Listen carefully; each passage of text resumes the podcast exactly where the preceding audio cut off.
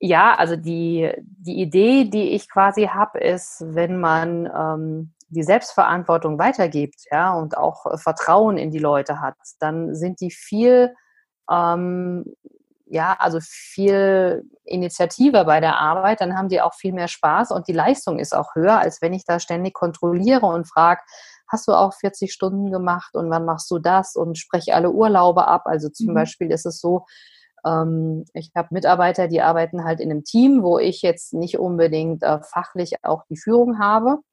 Und äh, dann sprechen die sich halt dort mit dem Team ab, wann sie Urlaub machen und ich gebe das formell einfach dann nur noch frei, ja, weil ich denen auch vertraue, wenn die einen Antrag stellen, dass das alles ähm, mit guten Dingen zu, äh, sich zugetragen hat.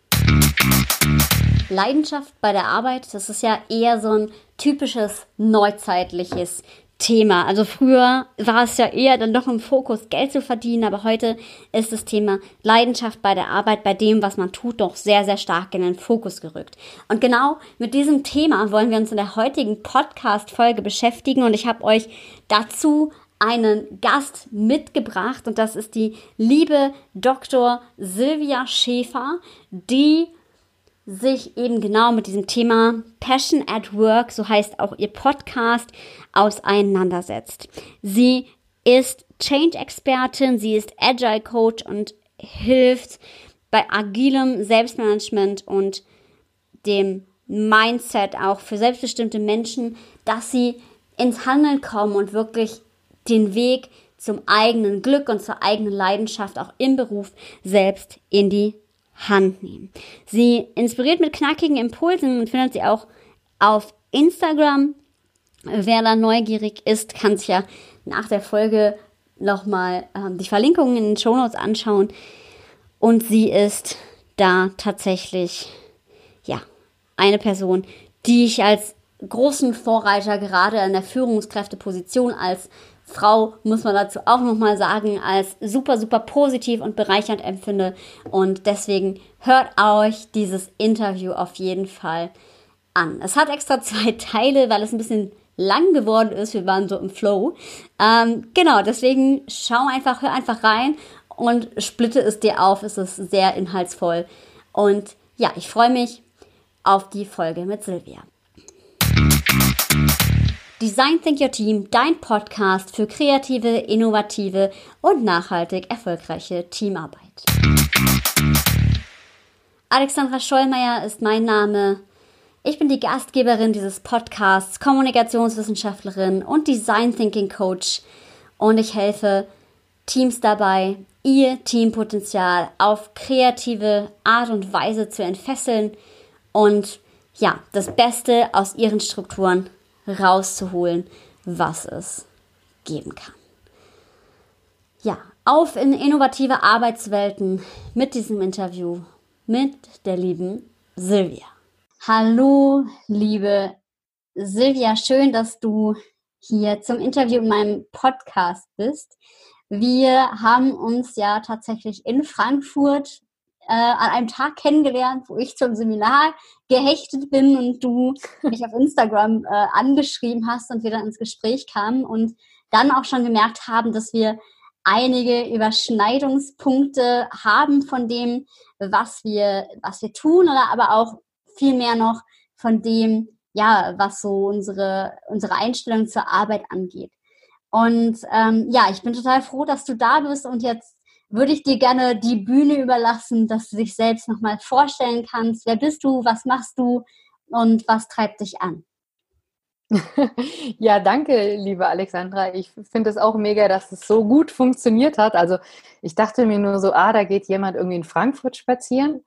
Also du hast in deiner Insta-Story zumindest gehabt und dann dachte ich so, hm, das hat was mit Team und Selbstorganisation zu tun, weil äh, das ist sozusagen auch meine äh, Leidenschaft, wie wie kann man sich so organisieren, dass jeder in seine Kraft kommt und jeder auch seine Stärken und seine Leidenschaften ähm, einsetzen kann.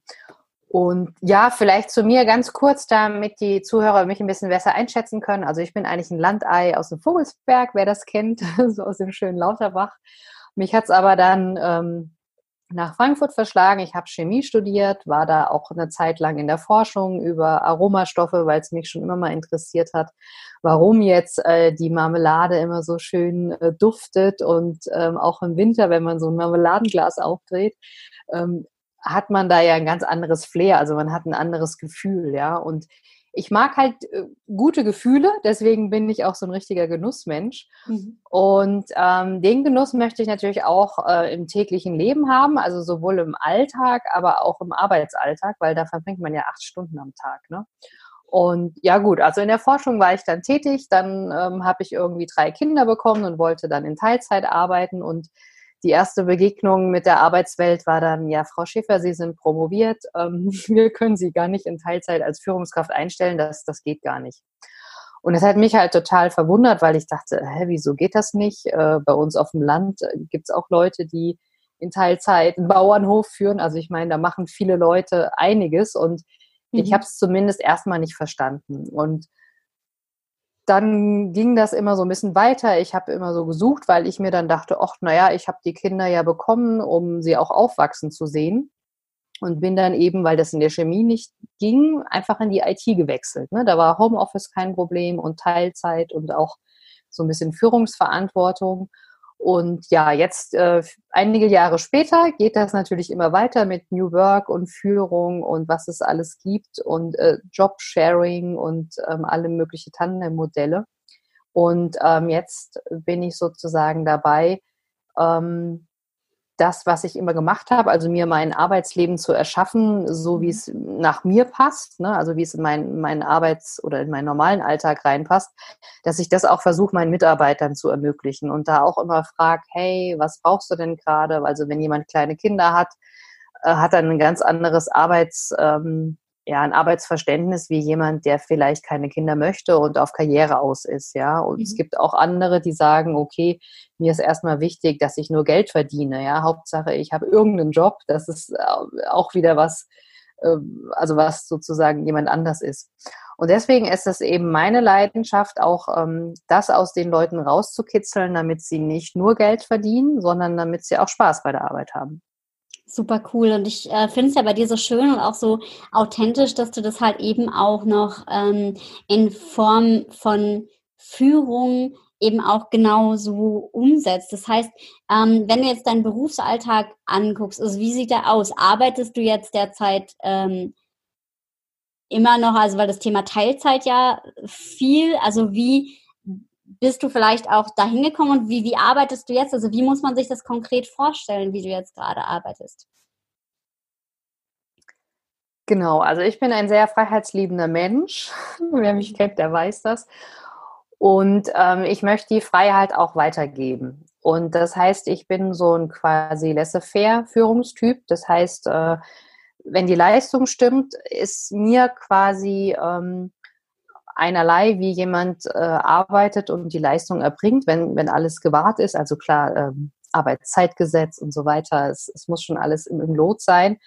Aber ob, ob da jemand jetzt äh, drei Tage am Stück durchpowert und sich da mal einen halben Tag frei nimmt oder sagt, er kann jeden Tag nur zwei Stündchen machen, ähm, das ist jetzt nicht so wichtig für mich und es ist auch bei meinen Mitarbeitern oder mit den Partnern, mit denen ich arbeite, egal ob die äh, vor Ort sind oder nicht, weil ich auch super viel remote mache und mhm. ja, jetzige, die jetzigen Gerätschaften lassen das ja alles äh, zu. Ne? Und ähm, ja, also die, die Idee, die ich quasi habe, ist, wenn man ähm, die Selbstverantwortung weitergibt, ja, und auch äh, Vertrauen in die Leute hat, dann sind die viel ähm, ja, also viel Initiative bei der Arbeit, dann haben die auch viel mehr Spaß und die Leistung ist auch höher, als wenn ich da ständig kontrolliere und frage, hast du auch 40 Stunden gemacht und wann machst du das und spreche alle Urlaube ab. Also zum mhm. Beispiel ist es so, ähm, ich habe Mitarbeiter, die arbeiten halt in einem Team, wo ich jetzt nicht unbedingt äh, fachlich auch die Führung habe.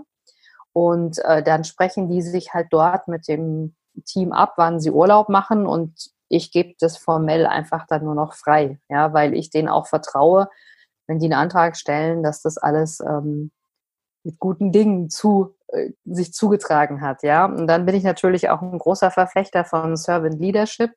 mhm. dass man sagt, okay, ähm, ich will ja auch, dass du dich weiterentwickelst, weil äh, kennen wir alle das Sprichwort, wer rastet, der rostet und es gibt nichts Schlimmeres, äh, zumindest aus meiner Sicht, wenn man ständig Routine macht. Ich weiß, es gibt Personen, die mögen das. Ich habe auch nichts dagegen, wenn einer, sage ich mal, zehn Jahre seines Arbeitslebens im gleichen Prozess ist, ähm, was weiß ich, im, keine Ahnung, Beschwerdemanagement oder Dokumentation von irgendwelchen Studien oder so. Wenn er da Spaß dran hat, ist es ja vollkommen in Ordnung. Aber ich biete zumindest immer an, auch mal sich inspirieren zu lassen, Innovationen zu treiben und mhm. ähm, über den Tellerrad zu gucken. Also ich ähm, habe ja sowohl kleinere Unternehmen, aber auch Konzernerfahrung. Und da war es zum Beispiel ein sehr großes äh, Unterfangen, einfach mal sozusagen das Beschwerdemanagement äh, nur noch ähm, digital zu machen und nicht mehr äh, E-Mails auszudrucken und abzuheften und zu dokumentieren, diese Anfrage ist erledigt oder dieser Bug ist behoben und solche Sachen. Und klar ist das damals auf Widerstand gestoßen. Ihr kennt äh, wahrscheinlich alle die Change-Kurve oder wie auch immer ihr mit mhm. äh, Change umgeht. Wir sind ja jetzt gerade auch in einem großen Change und ähm, ja, das unterstütze ich halt einfach. Mhm. Und denke mal, eine Führungskraft von heute, ähm, ich nenne das immer New Leadership, die ist eher äh, Coach, als dass sie irgendwie kontrolliert und Arbeitspakete zusortiert. Ja, definitiv. Also ich stimme dir da voll und ganz zu. Ich erlebe ja auch in meinem Austausch ähm, mit anderen, ähm, aber auch selber in der Zusammenarbeit mit verschiedenen jungen Menschen, die ja auch schon für mich gearbeitet haben, dass, dass das wirklich auch in diese Richtung geht. Wobei es auch tatsächlich ähm, unterschiedlich ist. Also ich hatte auch schon echt einige ähm, Mitarbeiterinnen oder zwei, die mir speziell einfallen, wo ich gemerkt habe, okay, die bräuchten eigentlich eine mehr führende Hand. Also mhm. gibt es sowas auch, dass dir das begegnet? Also dass du das Gefühl hast, okay, also eigentlich passt der vielleicht nicht so ganz zu mir. Also weil ähm, ich ich bin halt freiheitsliebend und will den anderen eigentlich bestärken, aber das ist irgendwie was, was der andere vielleicht nicht so nicht ja. so nehmen kann. Äh, ja, gut, dass du das ansprichst. Also ich, ich denke äh, schon, ich, ähm, ich bin jemand, der versucht, den Personen das zu geben, was sie brauchen. Ja? Mhm. Und wenn einer jetzt sozusagen Struktur braucht oder jemand braucht wirklich, sag ich jetzt mal im übertragenen Sinne, eine engmaschige Kontrolle, weil sich derjenige einfach dann wohler fühlt. Ne? Wenn man halt mhm. häufiger mhm. mal nachfragt, wie ist es denn, wie weit bist du mit der Auswertung und brauchst du irgendwie Hilfe, dann ist das in meinen Augen ja auch eine Art von Wertschätzung. Ja? Mhm. Also, dass man sagt, okay, ich, ich sehe dich, ich bin dran und mir ist auch wichtig, was du tust und ich interessiere mich für deine Ergebnisse. Mhm. Viele sagen, hey, der Chef fragt ständig nach und so manchmal ist das gar nicht so. Also ich glaube, da muss man auch unterscheiden bei den Personen, aber wenn das jemand möchte, oder ich bin natürlich auch, wenn einer sagt, ähm, er, er, will öfter mal sprechen oder er ist sehr kommunikativ und ähm, sage ich mal, spricht lieber, als dass er E-Mails schreibt, ja, oder Teams-Nachrichten, dann ist es für mich vollkommen in Ordnung. Dann bin ich halt mit demjenigen auch mehr Zeit zusammen. Mhm. Aber das heißt nicht, dass dass ich dann dem gegenüber anders drauf bin, wie jemand, der sagt, er braucht nicht diesen Kontakt, der schreibt mir vielleicht wöchentlich ein kurzes Update oder schreibt mir kurz, wenn er irgendwelche Sachen nicht erledigen konnte, dann, dann reicht mir das halt auch aus. Also was ich sagen muss, ähm, es gehört eine große Flexibilität dazu. Ja, mhm. also ich stelle mich dann natürlich auf alle anderen ein. Ähm, aber ich sage mir immer, wenn ich das kann und äh, mir es jetzt nicht riesen Probleme bereitet, was es nicht tut, ja, mhm. dann ähm, äh, warum sollte ich das nicht tun? Ja, also auch wenn jemand ist, der der sehr stark jetzt irgendwie strukturiert ist und am liebsten Excel-Dateien ausfüllt, wenn ich von dem erwarte, er soll so eine Marketingpräsentation machen, das ist ja auch nichts Gutes. Ne? Also ich sage ja auch nicht ja. zum, äh, zum Pinguin, kletter du mal auf den Baum und zu einem Affen sage ich ja auch nicht, jetzt äh, tauch du mal durch die Antarktis, weil ich schon gucke, wie ich die Mitarbeiter auch nach ihren Stärken einsetzen kann. Ja, total wichtig, ja. Das heißt, wie muss ich mir das vorstellen? Also wie, wie ähm, arbeitest du? Also jetzt gerade auch zu Corona arbeitest du ja auch viel ähm, remote. Kannst du mir mal so oder auch für die Hörer mal so plakativer darstellen, wie so ein typischer Arbeitstag oder Arbeitswoche von dir ähm, aussieht? Also du bist ja auch vor allem, du folgst ja auch deiner eigenen Passion. Das heißt, du bist ja nicht nur Führungskraft, sondern du hast ja auch noch dein eigenes Unternehmen. Ja, genau. Also das ist ein sogenanntes äh, Side-Business. Und das ist einfach äh, daraus entstanden, vielleicht fange ich mit dem mal an. Mhm. Das ist daraus entstanden, dass, ähm, äh, ja, ich sage jetzt mal, seitdem ich Chemie ähm, fertig war und promoviert habe, ähm, habe ich mich im Mentoren-Netzwerk damals, jetzt ist das Mentoring Hessen organisiert weil ich gesagt habe, ich kann ja ähm, Mentoring die Leute unterstützen. Ja? Also mit meiner Erfahrung, die ich jetzt gemacht habe als Student und Doktorand, kann ich ja weitere Studenten unterstützen. Mhm. Und dann habe ich immer mehr, haben Leute bei mir nachgefragt, hey, Familie und Beruf, es ist Work Balancing, Work Blending, wie machst du das und so weiter? Wie hältst du Kontakt während der Elternzeit? Und dann habe ich, bin ich sehr stark in diese Mentoring-Schiene rein. Ähm, Mentoring ist nochmal eine Unterscheidung zwischen Coaching, aber das Coaching kommt mir sowieso sehr nah, ne? weil ich ja, wie gesagt, ein Vogelsberger Urgestein bin. Äh, die coachen sich da im Vogelsberg alle auch selbst. Also die, die anderen sind einem halt wichtig und mhm. man gibt nicht seine Lösungen einfach so drüber, weil wir da wissen, dass jeder individuell ist, sondern dass ja. man so Lösungen aus den Leuten rauskitzelt. Und dann haben mich halt immer Leute gefragt, hey, und kannst du mir da mal helfen? Und du hast doch Kontakte. Also ich bin auch äh, sehr stark im Netzwerken und habe auch ein großes Netzwerk, sonst hätte ich auch wahrscheinlich nicht ähm, Job, drei Kinder und Side-Business ähm, wuppen können. Also ich habe ja nicht alles alleine gemacht. Ich bin jetzt nicht die große Powerfrau, die da so viel Energie hat, aber ich kann mich halt gut organisieren. Mhm. Und ähm, genau da habe ich dann halt gedacht, okay, ich kann das jetzt nicht vor Ort machen, dann mache ich halt, ähm, habe ich erstmal mit dem Blog angefangen und dann auch Online-Kurse und ein E-Book geschrieben und ähm, werde immer mal wieder als Experte eingeladen, auf Online-Kongressen gesprochen und das macht mir auch Spaß, das weiterzugeben. Mhm. Und ich habe mir dann halt auf die Fahnen geschrieben, auch möglichst agile Techniken, weil das ist auch so ein Steckenpferd von mir, agiles Mindset mhm. und agile Techniken, so Scrum Kanban, sagt dem einen oder anderen vielleicht was, wirklich erstmal in die Familie einzubringen.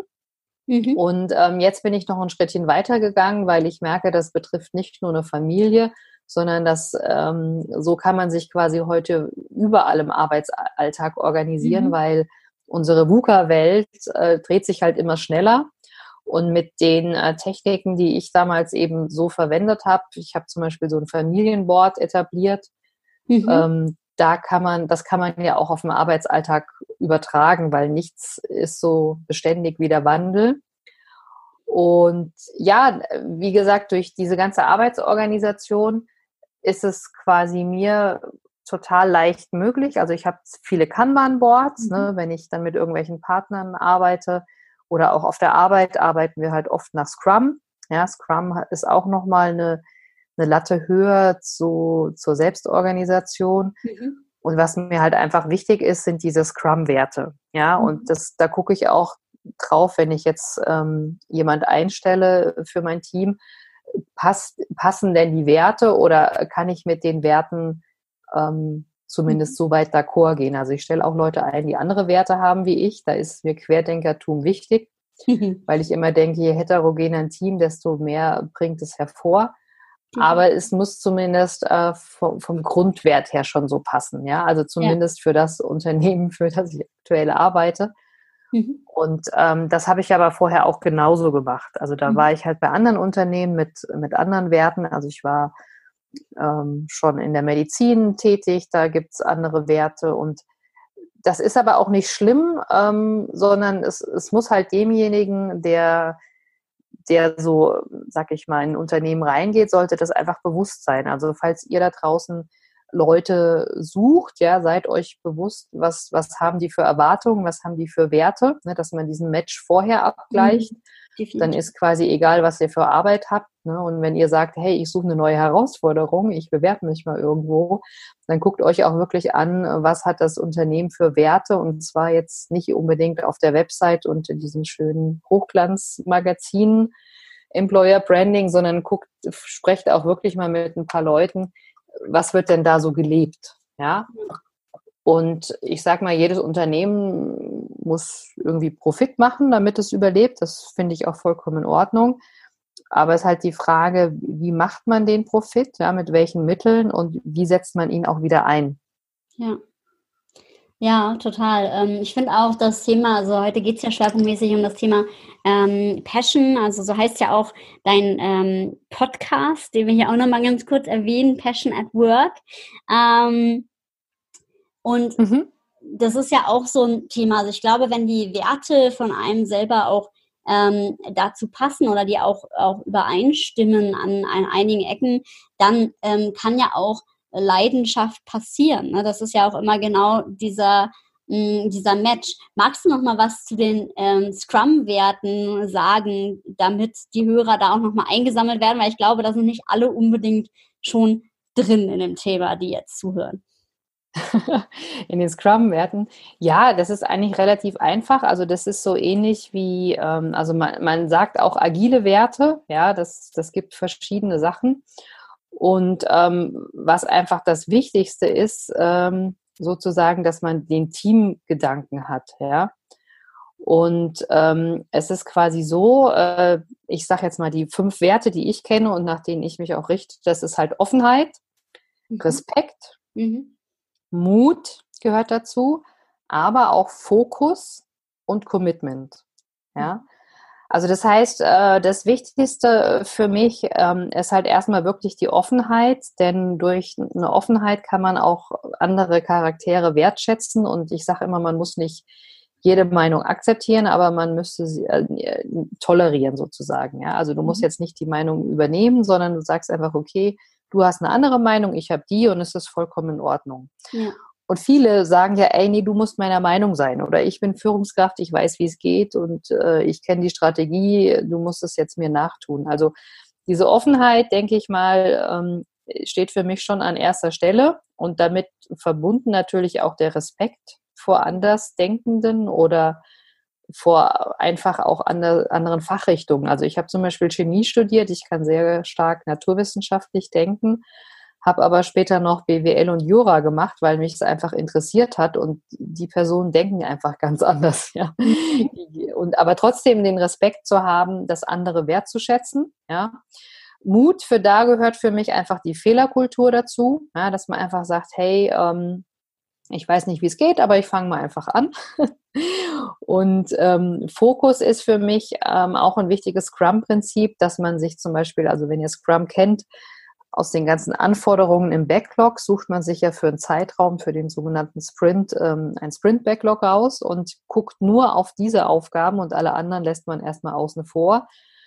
Und ähm, dieser Fokus, das kann ich nur bestätigen, das ist wie bei uns auf dem Dorf, äh, die Klöße isst man halt hintereinander, ja, also da bringt es mhm. nichts auch mehrere Klöße äh, versuchen zu vertilgen, sondern immer so eins nach dem anderen, ja, und das, das kennt ihr vielleicht auch, wenn ihr jetzt was ausdrucken wollt und ihr sagt, okay, ich will das schneller ausgedruckt haben und ich stopfe jetzt da Papier in den Drucker, also für alle, die noch Drucken kennen und nicht mehr die, nicht so digital arbeiten, der verstopft sich dann halt irgendwann, ja. Und das ja. bringt halt überhaupt nichts. Und Fokus ja. ist für mich halt auch ähm, an der Sache, wo man dran ist, arbeiten. Und das hat sehr viel mit Achtsamkeit auch zu tun. Voll, ne, ja, Dass man sich einfach bewusst ist, ich denke jetzt nicht, was muss ich noch machen morgen? Oder ich habe, es gibt viele, die sagen immer, ah, ich habe das noch im Kopf und das kennt ihr wahrscheinlich auch, der Zeigernick-Effekt, das, was du nicht erledigt hast, schwirrt ja immer im Kopf rum.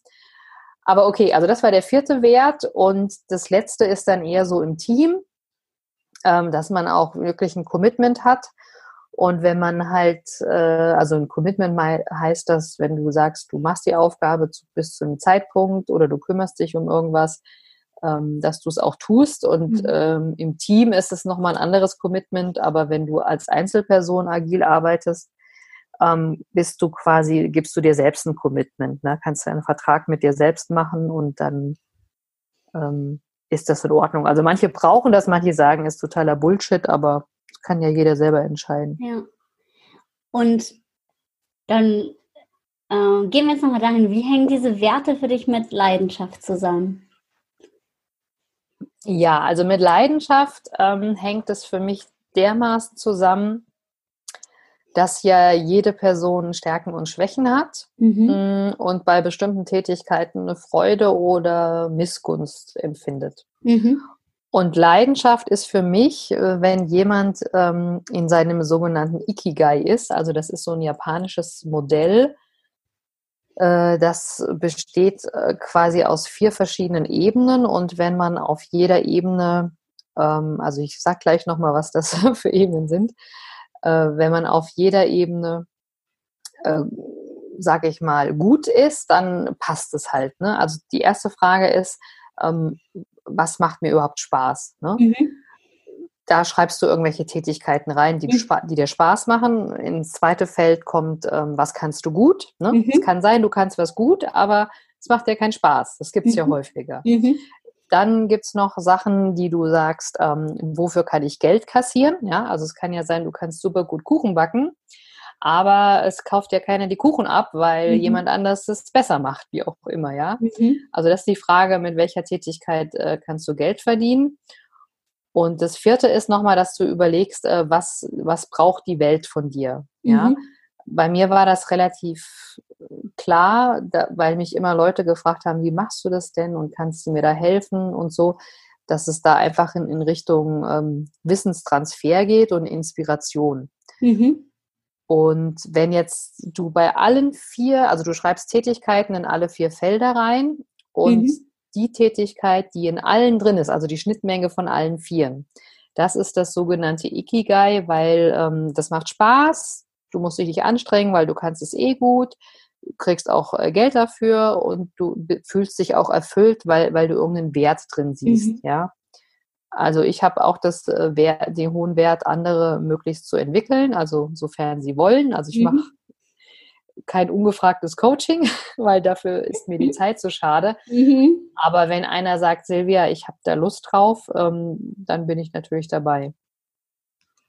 Ja, ja, super spannend. Das heißt, all das, also wenn sozusagen die Leidenschaft ist sozusagen dann auch das, ähm, wo Ikigai dann, dann auch diese Schnittmenge sozusagen bildet. Also da, damit verbindest du für dich ganz. Ähm, genau, also man kann auch, ähm, also Ikigai, es gibt mehrere Modelle, man kann auch sagen Purpose, ja. Mhm. Es gibt auch Zweck der Existenz. Ähm, genau, da gibt es verschiedene Sachen, aber also merkt euch einfach, es ist irgendwas, wo ihr im Flow seid, wo ihr, ja. ihr erkennt es dran, wenn ihr die Zeit vergesst, wenn ihr nicht überlegt, äh, ist das jetzt teuer oder billig oder ähm, hätte ich die Zeit besser nutzen können. Wenn ihr so, ja. so Fragen nicht habt, dann ist es ein guter Indiz dafür, dass es äh, in der Leidenschaft im Flow ist. Das war der erste Teil zum Interview mit Dr. Silvia Schäfer und gleich direkt in der nächsten Folge werden wir das Thema Leidenschaft bei der Arbeit und was dich wirklich in den Flow bringt und was auch in der neuen Arbeitswelt wichtig ist und weitere Themen im Kontext Passion at Work beleuchten. Also hör dir auch gerne die nächste Folge an. Es ist jetzt Zeit für ein Päuschen. Lasst es gerne sacken und dann auf zur nächsten Folge. Wir freuen uns auch auf dein Ohr in dieser Folge. Und falls du jetzt eine Pause machst, denke immer dran, sei mutig und hab wilde Ideen. Und wenn du dich verbinden möchtest, wenn du mir ein Feedback schicken möchtest, auch hier schon mal die Einladung. Connecte dich total gerne mit mir bei Instagram, LinkedIn oder Facebook. Alexandra Schollmeier heiße ich. Da findest du mich. Und jetzt geht's weiter mit dem nächsten Teil des Interviews.